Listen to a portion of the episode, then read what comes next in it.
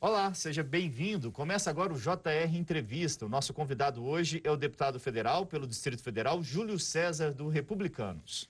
Vice-líder do partido na Câmara, o deputado é ligado ao esporte. Inclusive, é o coautor de um projeto de lei que beneficia o setor durante o enfrentamento à pandemia do coronavírus. Deputado, muito obrigado pela presença aqui com a gente. Eu gostaria que o senhor começasse a falar desse projeto de lei. Em que pé que está a situação e que benefício ele traz para o esporte em geral e os esportistas? É um prazer poder estar aqui com, com o Tiago, com o Yuri a gente poder falar um pouquinho né, dessa questão nacional que nós estamos vivendo.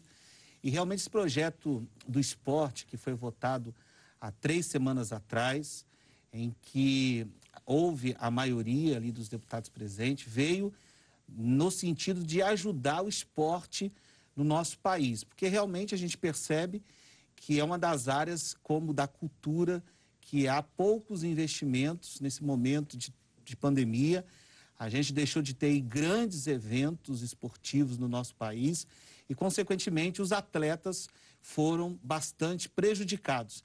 Então, nós encontramos, juntamente com o deputado Felipe Carreiras e, uma, e alguns deputados, nós elaboramos esse projeto que veio dar condição para que esses atletas pudessem receber o auxílio emergencial, como foi feito para todo o Brasil, mas especialmente para os atletas nesse momento em que eles estão com dificuldade de poder é, participar de grandes eventos. Então, nós aprovamos na Câmara dos Deputados, agora foi para o Senado Federal, o Senado Federal tem que votar e, posteriormente, para a sanção do presidente. Deputado, e como vocês têm acompanhado a tramitação? Já existe um acordo para aprovar o projeto no Senado?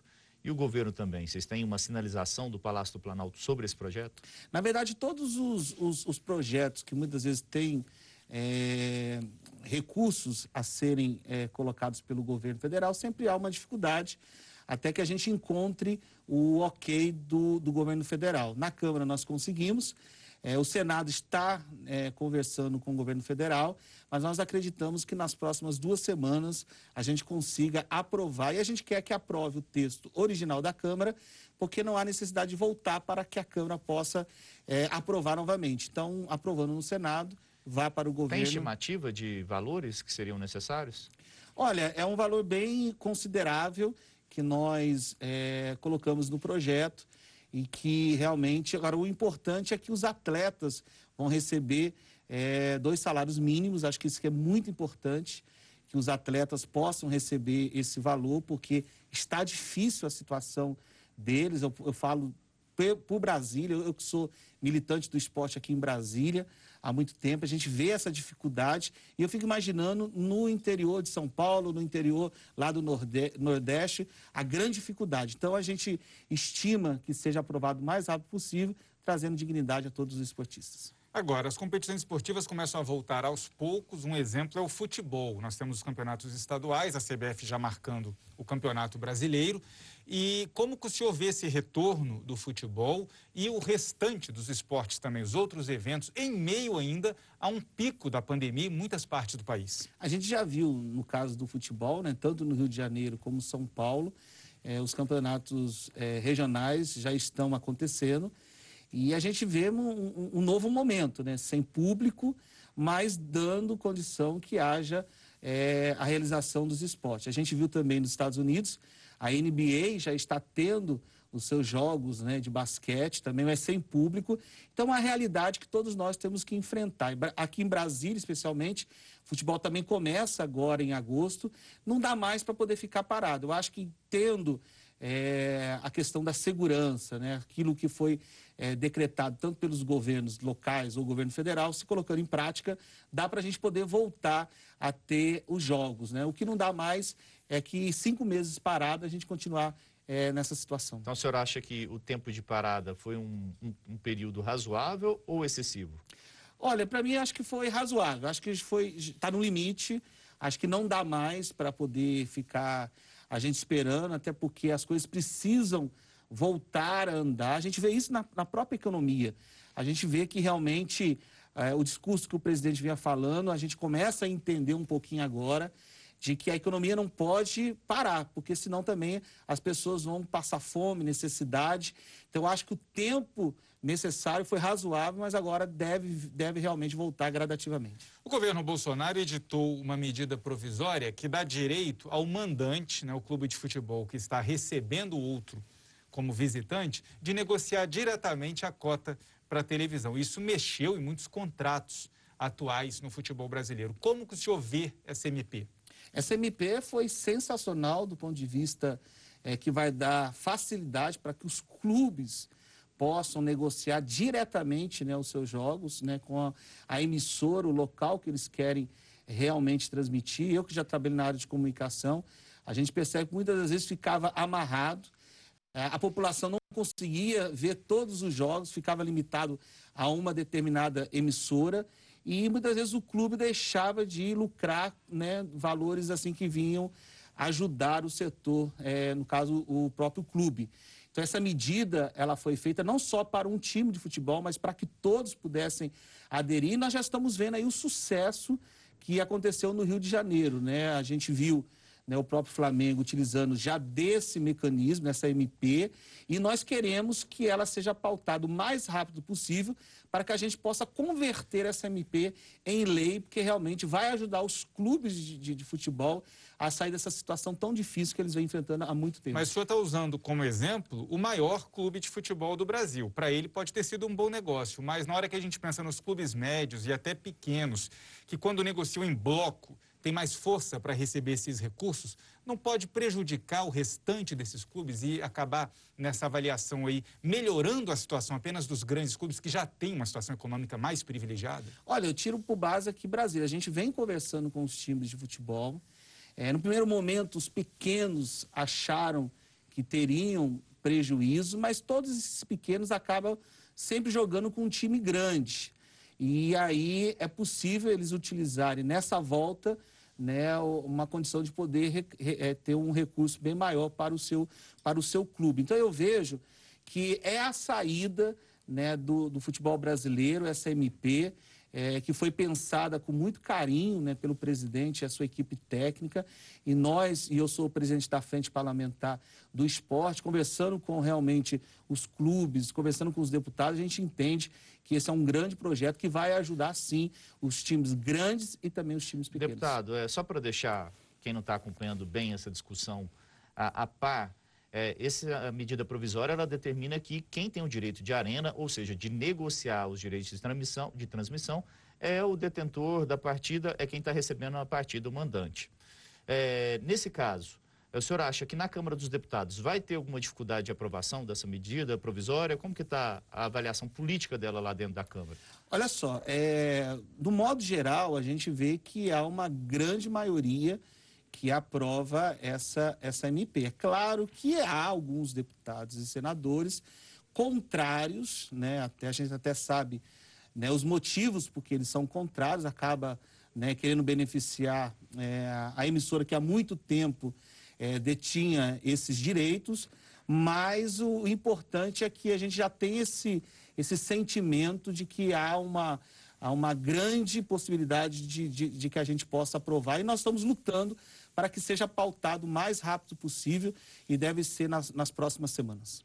Bom, e você pode assistir ao JR Entrevista na Record News às 10h30 da noite pelo portal R7, no Play Plus, no Jornal da Record no JR 24 horas à meia-noite e meia e também nas nossas redes sociais. Deputado, nós falamos agora de futebol, mas nós sabemos que o esporte brasileiro em geral, né, nós temos muitas outras competições de diversas modalidades. Tivemos no Brasil Olimpíadas, tivemos a Copa do Mundo. O que ficou de legado desses grandes eventos para os nossos atletas profissionais das diversas modalidades? Porque parece, o que dá a impressão que nós temos hoje, é que perdemos uma oportunidade de conseguir ampliar a capacidade do nosso esporte de trazer mais medalhas para o Brasil. Como é que fica o desenvolvimento do esporte nacional depois dos grandes eventos? Olha, é uma pergunta muito, muito importante que você acabou de fazer, Yuri, e é verdade. Nesse primeiro momento, a gente consegue realmente visualizar que parece que qual é o legado, né? A gente não consegue visualizar além dos prédios, dos, dos, dos estádios que foram deixados, por exemplo, pra, para que houvesse aqui a, a, a Copa do Mundo, foi feito aí quantos estádios, e a gente tem aqui o próprio Mané Garrincha, que está aí né, subinutilizado. Né? A gente também vê que a gente teve a Olimpíada no Rio de Janeiro, né? tivemos aí uma, uma posição boa né, nas Olimpíadas, mas não foi aquilo que nós queríamos que acontecesse. Realmente falta um pouco do comprometimento né, do Estado né, em apoiar mais né, o esporte de uma maneira geral. A gente vê que nós temos hoje um Estado, né, o governo federal, nem um Ministério do Esporte nós temos. Deixou de ser Ministério do Esporte, hoje é apenas uma secretaria e coligada ali ao Ministério da Cidadania. Então a gente percebe que realmente falta que o Estado, o governo, possa investir mais é, no esporte de uma maneira geral, que a gente, quando olha para fora, a gente vê que são lugares que há um incentivo. A gente pega os Estados Unidos como referência, você tem o futebol americano, você tem ah, o basquete, né, que são esportes é, é, é rentáveis, e isso que falta. E na questão da, da, da, de outras modalidades, a gente vê que muitas vezes os nossos atletas têm que ir para fora para poder buscar recursos. Para conseguir treinar, Para conseguir treinar, porque o Brasil não tem. Então é um grande problema que a gente enfrenta e eu fico aqui é, lamentando né, o porquê que ainda a gente não tem um ministério focado em relação a isso. Eu já fui secretário de esporte e eu sei que quando nós temos esse poder, essa força, a gente consegue ajudar e chegar aos atletas de base. Deputado, mas o senhor fala em recreação né, do, do Ministério do Esporte. O que, que traria mais, a mais para o esportista um, um, ministério exclusivo? É porque você fica imaginando lá o Ministério da Cidadania. Ela, ela, ela tem várias né, ramificações dentro do Ministério, ação social, até então, esses dias estava a cultura, já não está mais. Então, na hora de você conseguir liberações, você acaba passando por diversas fases até chegar no ministro e o ministro poder tomar uma decisão. Isso demora muito. E nós entendemos que determinadas pastas, se você é a cabeça, você tem um poder de mando, você consegue fazer com que as coisas acelerem o mais rápido possível. Até o diálogo, ele se torna muito mais fácil. Então, a gente vê isso. Hoje nós percebemos uma demora nas ações. Quando a gente tem né, alguma coisa que a gente tem que pedir informações, vai para o ministro ONU, o ministro ONU manda para a Secretaria de Esporte, até a gente ter o feedback, as coisas já passaram. Né? Então, assim, acho que seria muito importante é, a gente poder ter esse Ministério do Esporte. Eu defendo que de, deva ter, para que a gente possa alavancar mais o esporte no nosso país. Agora, o senhor lançou a Frente Parlamentar do Esporte na Câmara dos Deputados no ano passado. É, como que o senhor vê alguma ação possível nesse momento para ter pelo menos um planejamento, um diagnóstico do que foi investido em estrutura, em parque olímpico, em estádios de futebol, em estruturas que possam receber os atletas e o que falta para ser investido nos atletas? Tivemos muitos investimentos em infraestrutura, mas pouco investimento nas pessoas, nos atletas. Isso está organizado de alguma forma? Existe um planejamento, existe uma proposta? O senhor já fez um diagnóstico do que pode ser feito de hoje em diante para corrigir esse problema? Olha, primeiro a gente está vivendo um momento difícil da pandemia. Na verdade, nós estamos vendo um ano muito complicado que a gente está salvando os atletas dos problemas né, que estão acontecendo é, no presente. Mas logo quando nós criamos a Frente Parlamentar do Esporte, uma das coisas que a gente foi foi chamar o secretário então atual. Na verdade, lá já mudou de secretário três vezes, né? Isso também é um grande problema.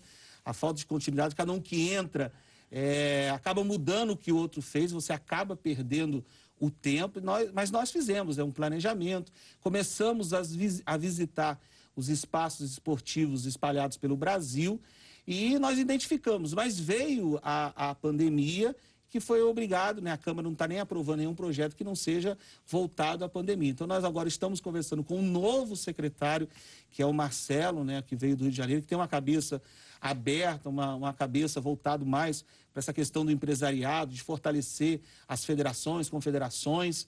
É, e a gente entende que a gente vai criar sim, mas principalmente fortalecer o Bolsa Atleta, que sem dúvida alguma vai ajudar muito os nossos atletas. Deputado, a gente sempre fala de de atletas pensa nos profissionais, né? Mas a gente tem é, milhares, né? Até milhões de, de atletas aí, de amadores.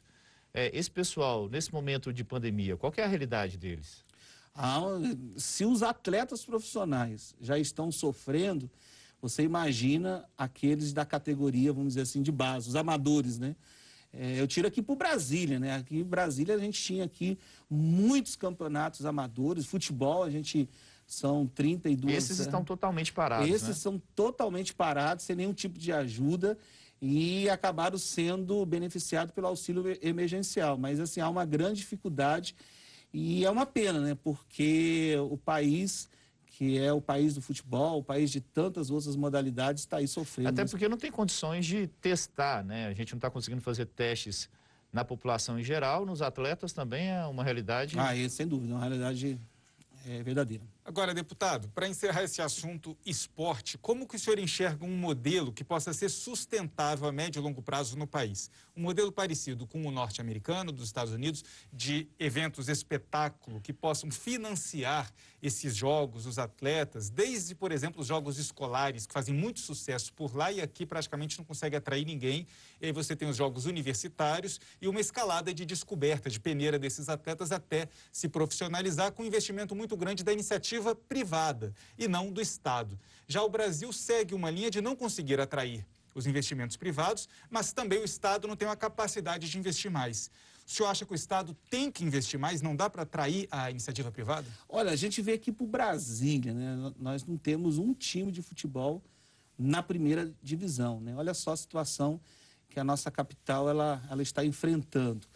E nós percebemos que o modelo que o país hoje vive, ela realmente necessita do apoio é, do governo. Se o governo não ajudar, dificilmente haverá condições para que né, um time de futebol ou uma, né, seja ele de vôlei, de basquete, a gente vê que o basquete e o vôlei são patrocinados pelo, pelo governo eh, local.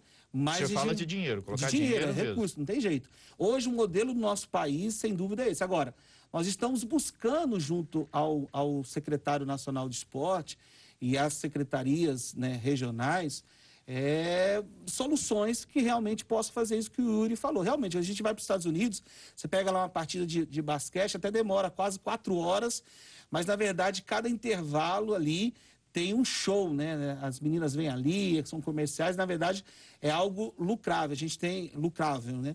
A gente tem a questão é, dos jogos escolares, universitários também, uhum. é, que nos outros países eu já estive na Rússia, já estive é, em Israel acompanhando o universitário e o escolar, e a gente vê realmente que a iniciativa privada, ela realmente ajuda. Lá em Kazan, por exemplo, teve a Universidade, né, a Coca-Cola veio e patrocinou todo o evento, e uma série de outros patrocinadores. Então, só que nesse momento que nós estamos vivendo ainda, mudar a cabeça né, não é fácil do nosso país. Né? A gente tem dificuldade com tantas outras coisas, mas eu acredito que com muita perseverança e luta a gente vai conseguir encontrar um caminho. Obrigado, deputado.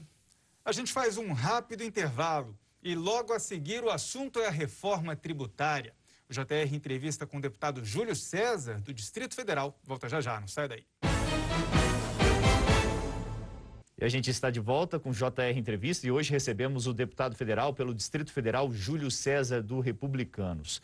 Deputado, o senhor faz parte da comissão da reforma tributária. A proposta mais polêmica, que ainda não chegou ao parlamento, mas o governo federal deve enviar, é a recriação né, de um imposto nos moldes da CPMF. O senhor acha que há espaço para se discutir é, a mudança? O, o governo fala que seria uma redistribuição da carga tributária e não um aumento dela. Você acha que há espaço para a gente mudar e ter um novo imposto?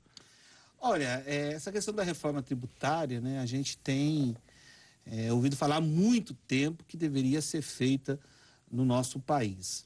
É, já conseguimos fazer a reforma trabalhista, a reforma previdenciária e agora nada mais como a gente lutar pela reforma tributária.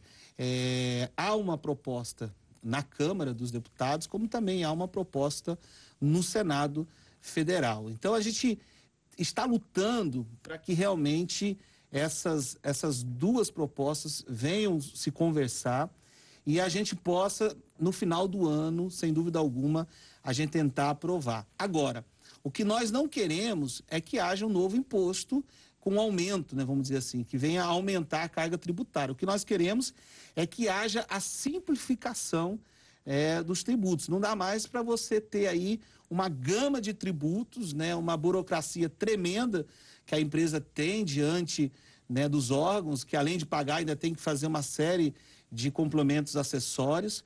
Então a gente entende que a gente deve haver a unificação, mas sem que haja majoração desses valores. Então essa é a nossa proposta. Agora, dizendo que a gente lamenta a demora do governo federal, acho que tem que deixar muito claro isso, que o governo federal está demorando muito em dar para nós subsídios. Ele vem nos entregando né, projetos conta-gotas, na verdade nem projetos, são é, propostas que eles querem que a gente coloque dentro das nossas propostas, mas é muito ruim. Eu acho que o governo federal não poderia demorar. Eu acho que ele deveria já entregar tudo de uma vez para que a gente pudesse realmente elaborar. É, vamos ter uma reunião essa semana da reforma tributária. O ministro Guedes vai estar presente conosco. Então, um dos temas será esse. Por que da demora? Por que não entrega tudo de uma vez só para que a gente realmente possa discutir? A gente vê aí que muitas empresas já fecharam. A gente dá um exemplo aí da Walmart. Né, que nem está mais no país, porque realmente quando você pega a carga tributária é grande e uma burocracia, então nós precisamos realmente simplificar. Agora, não entendi. O senhor é contra ou a favor a um novo imposto, a criação de um novo imposto nos moldes da antiga CPMF? Não, eu sou contrário que a gente tenha é, um novo imposto igual da CPMF. Isso está fora. Nós não concordamos. O, a Câmara Federal já deu sinal que a gente não aceita que tenha um novo imposto igual ao CPMF. O que nós queremos é que haja uma simplificação né, desses impostos. A gente poder colocar aí, né, a, vamos juntar os impostos, fazer um só, mas sem que haja uma, uma majoração ou uma criação de uma CPMF. Então, nem que fosse para desonerar a folha de pagamento das empresas, é, diminuir a alíquota do, do, imposto de renda, esse novo imposto provavelmente não tem apoio político. Não vai ter apoio político, não terá, porque na verdade tudo que for aumento, porque o que nós queremos, porque muitas vezes fala assim, ah, vamos aumentar né, da, da, das empresas, né, ou do lucro né, das pessoas, mas isso não significa que isso vai é, resolver o nosso problema. Então a gente tem que ir com muita calma, nós precisamos fazer com que as propostas elas, elas se conversem e que a gente possa aí ter uma proposta definitiva que venha resolver o nosso, o nosso problema né, é perpétuo. Né? Não adianta a gente querer fazer só um tampa-buraco. Né? Agora, a ideia da nova CPMF é ruim na visão dos parlamentares ou existe um custo político muito grande para que os deputados aprovem um novo imposto e depois vão tentar se reeleger ou disputar outros cargos lá na frente? Não, eu entendo que é muito ruim a criação da CPMF. Ela já foi rejeitada pela Câmara né, há muito tempo. Né? A gente entende que esse não é o caminho. Nós queremos uma simplificação, como eu bem disse, agora há pouco, mas nós somos contrário que haja essa nova criação de um novo, novo imposto. Nessa questão da unificação dos tributos, é, tem uma questão municipal muito importante que é o imposto sobre os serviços, o ISS. ISS. Uhum. A maioria dos prefeitos tem dito que não quer acoplar esse imposto a um possível IVA, né, tanto federal quanto também os estados podendo acoplar, né, unificar o ICMS. Como que o senhor vê essa reação dos prefeitos? Olha, é legítima, né? Porque até porque eles têm uma grande uma grande receita muitas das vezes vindo do, do ICMS e também do ICMS, né? Então nós já estamos dialogando, né, com os deputados, talvez e deixar tanto o ISS como o ICMS fora dessa dessa proposta e deixar que seja feita de, de forma local. Então assim, mas existem os, os impostos é, inclusive, é uma ideia até do Paulo Guedes também que isso fique de fora, porque na verdade vai ser algo bem complicado e talvez isso faça com que a reforma demore a ser aprovada. E principalmente com os, os, os tributos, os impostos federais, acho que é importante a gente poder avançar. O que nós queremos é que a gente consiga aprovar esse ano ainda. Então, a todo o nosso esforço, tanto é que as reuniões elas começaram a serem feitas de formas, forma rápidas. É, toda semana está tendo duas ou três. É, como eu disse, o ministro Paulo Guedes estará conosco essa semana. Quarta-feira. Quarta-feira, que nós queremos é realmente acelerar essa aprovação. Ok, deputado. E lembrando que você pode assistir ao JR Entrevista na Record News, às 10h30 da noite, pelo portal R7, no Play Plus, no Jornal da Record, no JR 24 horas, à meia-noite e meia, e também nas nossas redes sociais. Deputado, o senhor falou né, que as conversas estão duas, três vezes por semana para tentar achar um formato único, um formato conjunto para as duas propostas que tramitam hoje no Congresso, uma do Senado e uma da Câmara. Já existe algum consenso? O que, que elas têm em comum que pode ser aprovado ainda este ano? Olha, nós queremos que seja aprovado tudo, né? Na verdade, fora essa questão do ISS e ICMS, mas nós queremos que ela consiga abarcar, mas vai precisar muito da ajuda do governo federal, né? A proposta do Baleia é, quer pegar ali aqueles cinco impostos e formar um só. Acho que essa aqui ela está muito próxima de realmente ser aprovada. Acho que essa caminha muito mais para essa. Teto de gastos. O presidente da Câmara, Rodrigo Maia, disse que não vota nenhuma alteração no teto de gastos até fevereiro do ano que vem, que é quando termina ah, o período dele à frente da Câmara dos Deputados. Como que o senhor vê esse tipo de reação do presidente da Câmara, Rodrigo Maia? Ele, é o, ele é hoje é o presidente da casa, né, ele deve ter os seus, os seus motivos né, para que não possa pautar essa, essa matéria, mas nós estamos dialogando. Acho que o Congresso, Parlamento é isso, é de nós podermos dialogar e conversar. É, teremos mais algumas reuniões nos próximos dias e quem sabe a gente consiga é, convencer ele de pautar. Agora, Adianta correr com a reforma tributária se esquecendo da reforma administrativa, que poderia tornar o Estado mais eficiente, gastar menos recurso público e entregar mais à população? Olha, na verdade são várias reformas que nós precisávamos aprovar. Nós já aprovamos duas, estamos falando da terceira, mas tem essa quarta também, que é a administrativa. Mas nós dependemos que o governo federal possa é, encaminhar para o Congresso. Nós já pedimos já foi algo, né, tema de muitas conversas. A gente sabe que realmente precisamos fazer isso, né? Tem estados que já não aguentam mais, né, tanto tanto gasto em relação a isso. E a reforma administrativa, ela vem nesse momento, ela viria, né, realmente é, cobrir muitos buracos que nós temos aí ao, no futuro. É, nós estamos cobrando, né, mas aí depende, como eu disse, que o governo possa encaminhar para casa. O senhor vê a necessidade de se cortar privilégios, principalmente do setor público, deputado? Olha, eu acho que se você pegar aí é, e fazer uma análise geral, eu acho que todos devem é, ajudar, né, fazendo com que a gente possa economizar alguns, alguns privilégios, sem dúvida alguma. Acho que é importante, sim. Agora, acho que é importante, né, tanto o executivo, legislativo e judiciário, né, os três se unirem. O que não dá é para que só um ente ou dois possa entrar nessa questão da, da reforma. Acho que todos deveriam contribuir e essa é uma matéria que tem sido muito discutida no âmbito da Câmara dos Deputados. Deputado, obrigado. A gente vai fazer um rápido intervalo e na volta o assunto com o deputado Júlio César é a situação das pessoas mais vulneráveis durante a pandemia. Continue conosco. Estamos de volta com a conversa com o deputado federal Júlio César, do Republicanos, aqui do Distrito Federal. O senhor tem atuado também, né, além dessa preocupação no esporte, também com as pessoas das comunidades mais carentes, mais necessitadas. Essa pandemia acabou mostrando que a desigualdade social no país foi ainda mais acentuada. O que, que o senhor, o que, que o parlamento estão fazendo para tentar né, resolver essa situação, amenizar a situação das pessoas de baixa renda nesse momento?